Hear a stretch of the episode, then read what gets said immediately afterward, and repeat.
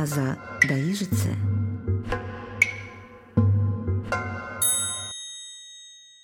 Добрый день, с вами Светлана Друговека-Должанская, и мы продолжаем разговор об истории русского алфавита в рамках нашего цикла «От аза до ижицы». История подошла уже к началу 20 столетия, когда орфографическая реформа и реформа русского алфавита, подготовленная Императорской академией наук, а затем поддержанная Народным комиссариатом просвещения Советской России, уже свершилась. И в результате этой реформы были исключены из русского алфавита четыре буквы и десятиричная, ижица, фита и ять.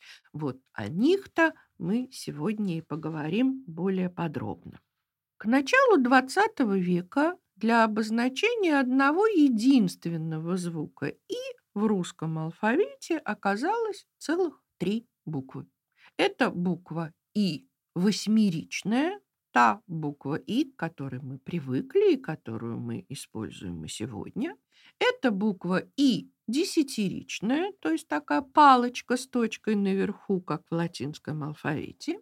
А названия у этих букв сложились под э, воздействием до того, что когда-то, как мы с вами говорили, буквы обозначали еще и числа. Так вот, буква первая и восьмеричная обозначала число 8, буква и десятиричная, соответственно, число 10. А кроме того, была еще и буква «ижица», которая стояла в самом конце русского алфавита, поэтому и цикл нас называется «От аза до ижицы». Обозначала она число 400, и в отличие от «и» восьмеричного и «и» десятиричного, которое обозначали да, один и тот же звук, она обозначала звук немножко другой, такое более огубленное. И как «ü» и использовалось только в заимствованных словах греческого происхождения. Ну, например, слово «синод» да, или слово «миро», вот то масло, которым помазывают да, на царство или при крещении, они звучали как «сюнод» и «мюро». Ну, я так немножко утрированно это произношу, но все-таки в церковном произношении эти слова звучали иначе. Эти буквы таким образом оказывались дублетными.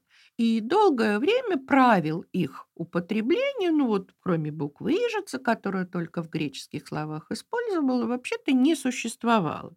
Только в 1758 году Академия наук установила следующее. И восьмеричное следует писать перед согласными и на конце слова.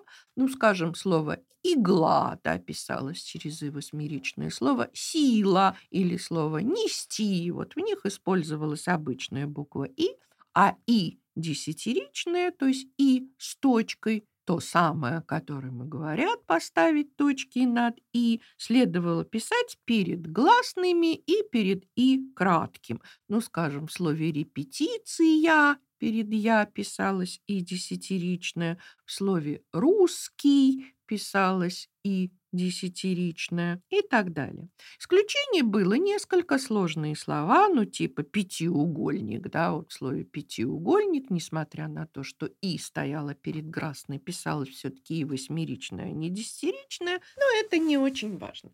Еще одно достаточно существенное отличие состояло в том, что по-разному в русском письме изображалось слово мир в зависимости от того, какое значение оно имело. Да? Мир в значении антоним войне, да, мир как отсутствие войны, писалось через обычную «и», то есть через «и» восьмеричную, а мир в значении универсум, вселенная, общество писалось через букву «и» с точкой, то есть через «и» десятиричное. Вот название роман Толстого Льва Николаевича «Война и мир» да, представляет собой именно антонимическую пару. Но достаточно распространено заблуждение, будто бы автор имел в виду мир как Вселенную, оно основано на опечатке. Действительно, при очередном переиздании романа в 1913 году на первой странице первого тома в заглавии произведения было ошибочно напечатано «Мир через И» с точкой наверху. Но это заблуждение столь укоренилось, что я собственными глазами видела в периодической печати, что новая постановка оперы Прокофьева «Война и мир» в Мариинке тем и любопытно, что ее авторы, как замечает критик оперный, вспомнили, что мир в названии романа вовсе не антоним войне, а общество и шире вселенная. Да, вспомнили, как будто бы это известно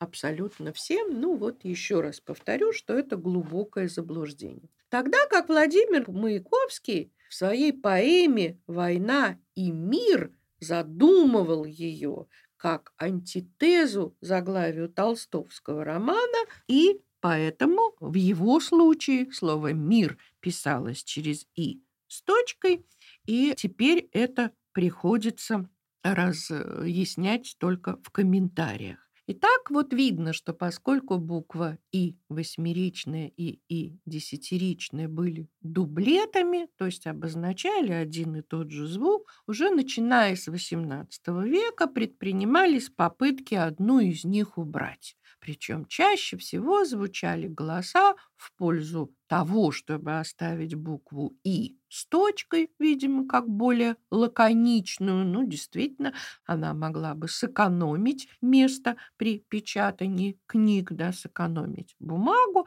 но, тем не менее, реформа орфографии 17-18 годов поставила нам привычную сегодня букву «и» восьмеричную.